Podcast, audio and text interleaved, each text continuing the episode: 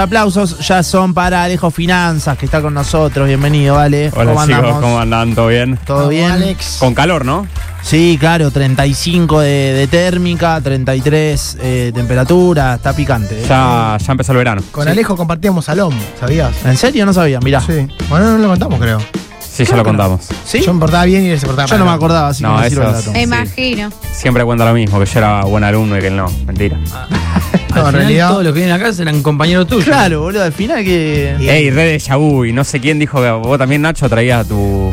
No, ¿quién es? Yo no ¿Vos, traje a Fede? nadie acá. ¿Vos, vos no traés gente? Sí, Fede también. Yo Ahí traje, está, traje. entonces me de Yabu total. Claro, claro. Le digo Fede. Ey, eh, íbamos juntos No al te salón. olvides que te sentó en el programa de la mañana. Íbamos, íbamos. Claro, ojo, te van a limpiar de la mañana. No te hagas el no, pero pará, pará. Ahora que anda más o menos, pero. Yo no soy el de la mañana, es otro. ¿No sos vos el de la mañana? Claro, soy yo. Eh, Alejo, eh, Alejito, eh. Sí. Alejito Revisal de la mañana, ajá. Ey, a mí me iba muy mal en el colegio y a Alejo le iba bastante bien, creo, Sí. me parece. Eh, a vos te iba mal también. Sí, a mí me iba más o menos. Hasta que, Muy bien. Le Estoy No. corrigiendo alguna cosita. eh. ¿Viste? pero después le metiste. No me, no me iba muy bien. Ahora me. Bueno, y ahora es un experto en finanzas, mirá vos. Claramente. Por eso el colegio hay que, hay que absorber los, Hay val- que los valores que te enseñan un montón de cosas, pero después en lo académico, si mamá no te va mal, no pasa nada, no quiere decir que después en tu vida te vaya a ir mal. No sean boludos, no se lleven materia. eh, El, el Y- consejo que voy a decir yo. Prefe- preferentemente Nada hasta, más eso. hasta diciembre, ¿Eh? no Claro, más de diciembre. claro, claro. Porque es la- un bajón, llevarse materia es un bajón. Es un bajón, es un bajón, no la pasa bien nadie. Tu Tus viejos reniegan, vos renegás, es un bajón. a los Total. insultos, tu vieja te dice, flaco, me quedé sin vacaciones por tu culpa. Ese es el mensaje que voy a dar yo, porque después la pasás mal vos, la pasas mal tu viejo, ese es un garrón, no se Pero lleven materia. no estaba en eso que te decían, che, me llevé 10 materias y estudié dos meses y vos estuviste todo el año, te decían Bueno, esa. pero ese era el tipo. Sí, pero eso es mentira porque después vos te levantás todo el año a la mañana para ir y todo. Sería una pérdida de tiempo entonces. No se lleven materias, tengan buenas notas, es el mensaje que va a dar esta radio y este programa. ¿Está Me-? Coincido. fueron tres minutos plenos de reflexión. Totalmente, Me encantó. totalmente. Ale, ¿con qué, ¿con qué vamos hoy? Bueno, ¿No? tuvimos una apertura hablando de precios, muchísimos. Eh, y bueno, vamos por, eh, por el lado que vos quieras. Por donde vamos. Sí. Eh, la consulta es, y se, la, se las hago a ustedes, eh, y ya lo hemos hablado, mucha gente me ha preguntado, pero hoy vine específicamente con los detalles de por qué dale. opino eso. Eh, el auto, un gasto o una inversión. Eh, respuestas, preguntas, ustedes me dirán. Gasto, inversión, depende, no sé. Eh, Depende. Para, para mí es un gasto porque hay un montón de cosas que hay que pagar entre seguro, nafta, service y demás. Bien. Pero el día de mañana venderlo es un bien que te va a dar un, sé, unos mangos. Unos mangos. Bien. Pero pasa que es muy raro. Yo para saqué mí una cuenta que- una vez que gasto más si lo tengo que si no lo tengo. Digamos, eh, o a nivel Claro, de lo que hay, todo lo que hay que pagar, la nafta, etcétera, le- eh, la cochera y demás. Eh, gasto más teniendo el auto que no teniéndolo. No tengo ni la más mínima posibilidad de llegar a comprarme un auto, esa también es la realidad. Claro. Pero una vez la saca la cuenta y no, la verdad que eh, me es más barato el transporte que teniendo un que auto. tener el, ¿no? el auto particular. Sí. Bien, entonces, a ver, la, la- la idea de hoy es ver por qué el auto, a mi manera de ver, y por lo menos, a ver, no a mi manera, está estudiado que es un gasto, ¿sí? No es una inversión y no se puede considerar como... Bien, Vieron que te dicen, no, me, la verdad que tenía plata y, e invertí en un auto. Sí, claro. Sí. me compré un auto como una inversión. Entonces, ahí donde vemos el tema de, bueno, inversión en sentido de que si queremos ver inversión a tema de tiempo, a tema de, bueno, movilidad, obviamente lo podemos tomar para eso. Pero acá Alejo habla de finanzas, no habla de tiempo, ni de, Sí, ni de Alejo. movilidad, ni de nada de eso. Así que vamos a ver, primero y principal, una vez que nosotros compramos un auto, obviamente tenemos ciertas ventajas, como la libertad y la comodidad de poder ir para donde uno quiera sin depender de otro transporte Sí. y decir, che, yo me quiero ir. ¿Vieron qué les pasa cuando, no sé, van a algún lugar? Decir, no, tengo que salir más ahora, en Rosario, a la noche, ¿no? Cuando uno sale de, de joda, va a algún bar, tiene que esperar un taxi o un colectivo, está Chao. mil años, y suponiendo que fue en auto y no tomó, tiene la, la libertad de volverse cuando uno quiere. Mi Claro. papá siempre me dijo la siguiente máxima: para tener un auto te tiene que dar el doble de lo que facturas ahora. Bueno, es buena esa. Bueno, Si no, no te va a servir, me dice, vas a ir a pérdida. Tenés- te tiene que servir Claro. para laburar más y ganar más plata. Si no, no. Algunos lo que dicen es que está bueno si vos tenés la plata en algún momento. ponele, Viste que ahora están en el tema de los super planes, eso que vos Sí, pagás. los planes de ahorro. Y pagás, entonces en un momento lo adquirís. Y si vos lo vendés de acá, no sé, a un año, supuestamente el ingreso eh, como que sería mayor, qué sé yo. Hay que ver particularmente el, el- el plan que uno, uno adquiere, pero en la mayoría, una medida que se pone en un plan de, de ahorro, Sí. a ver, va pagando una cuota y esa cuota, a ver, como que uno va ajustando el valor por el cero kilómetro, vieron que se va ajustando. Sí. Pero cada vez uno empieza a pagar más, no es que simplemente uno paga siempre lo mismo y eso se va ajustando por el valor. Entonces uno empieza a pagar más. Y saben una cosa, ayer, miraba lo- los datos y cuando uno compra un auto en una agencia, apenas sale de la agencia, pierde entre un 15 hasta un 27% Oh. de su valor Le pone la patente y chau. por el simple hecho de haber perdido su condición de cero kilómetro. Entonces ahí es cuando vos decís, che, bueno, primero vamos con eso. Entonces uno ahí ya pierde entre, supongamos, un 10-15%. Después empieza con tema de gasto. Seguro, patente, eh, nafta, eh, mantenimiento que se te rompe. A mí ahora me acabo de dar cuenta que el auto me pierde aceite. Así que voy a tener que conseguir un mecánico. Eh, bueno, eso, peaje. Te paso, te paso uno. Bueno, dale, me sirve eso. Eh, entonces, bueno, ahí uno empieza a tener más gasto. Entonces dice, como decía Julie, a ver, si yo llegué a comprar un auto, supongamos que hice el esfuerzo máximo, llegué con la plata justa, me compré un auto, pero después tengo que pagar todo lo que eso conlleva, ¿no? Pa- patente, seguro, garage. Y eso viene con un montón de gastos adicionales. Que, ¿Cuál es el criterio de inversión? Bueno, el criterio de inversión es gastar plata ahora, pero que me va a dar un rendimiento o un beneficio en el futuro. Y beneficio hablamos de dinero, de ingreso, ¿sí? Y acá cuando vemos que nosotros compramos un auto, sí, a ver, me da el beneficio de la movilidad, me da el beneficio de la comodidad, La libertad. De la libertad. Que, que implica tener un auto. pero a términos financieros, lo único que me genera son gastos, salvo que yo use ese auto para trabajar. Bien, Bien. que ahí me daría un ingreso. Bueno, y obviamente ahí tendré que ver que el ingreso que me da sea mayor a lo que me cuesta mantenerlo, comprarlo, decir que recupere la inversión. Entonces, principalmente tenemos que tener en cuenta eso, de que no es simplemente, bueno, llego, compro el auto y bueno, listo. Ya, a ver, obviamente que yo después, como dice Alejo, voy a tener un patrimonio. A ver, eso me queda como parte del patrimonio. Obvio. Y contablemente, como lo- ustedes cuando habrán visto contabilidad que le enseñan en la escuela, te dicen, che, bueno, esta empresa tiene un rodado. ¿Vieron que le dice, tiene un camión, un auto? Sí. Forma parte de mi activo. Está bien, yo tengo un auto que está a mi nombre, ¿sí?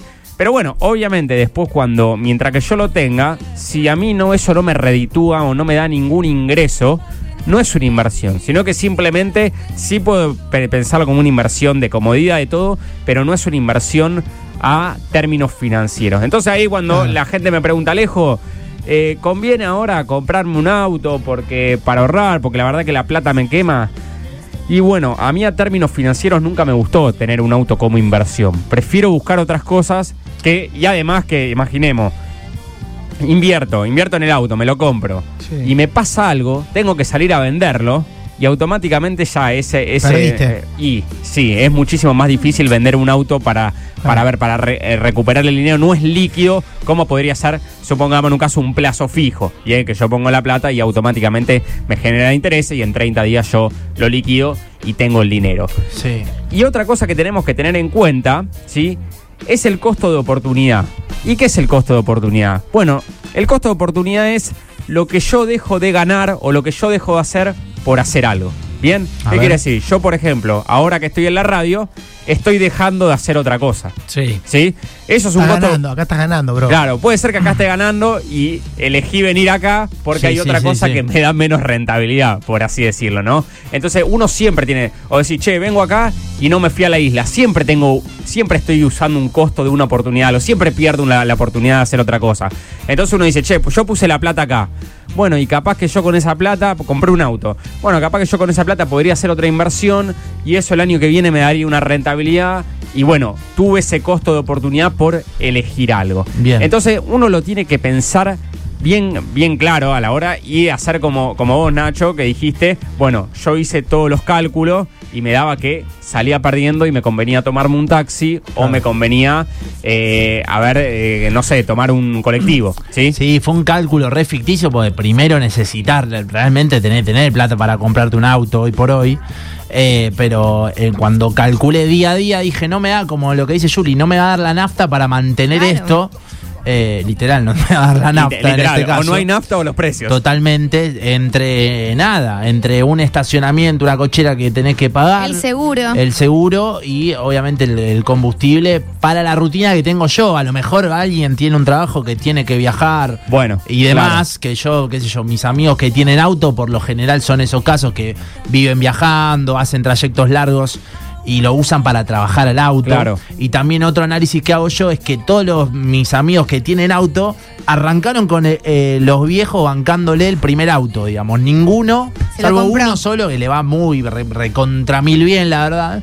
El resto ninguno, eh, digamos, por mérito propio, económicamente, llegó a comprarse un auto, digamos. Todos arrancaron con el viejo bancándole eh, eh, el primer auto, digamos. Son poquitos los que tienen auto, la verdad, de mis amigos, pero fue así. No, aparte es no- otro análisis que se me viene a la cabeza ahora, ¿no? ¿No, no les pasa que muchas veces dicen, no, yo, a ver, como que miran los precios y está totalmente lejano de la realidad que vos digas, no, bueno, a ver, eh, ya un cero kilómetro que vos decís, tengo que poner 7, 8 palos para poder comprarlo. Entonces, bueno, sí, no, bueno, vamos a ver los usados, un autito 2012, un 2015 que me pueda comprar.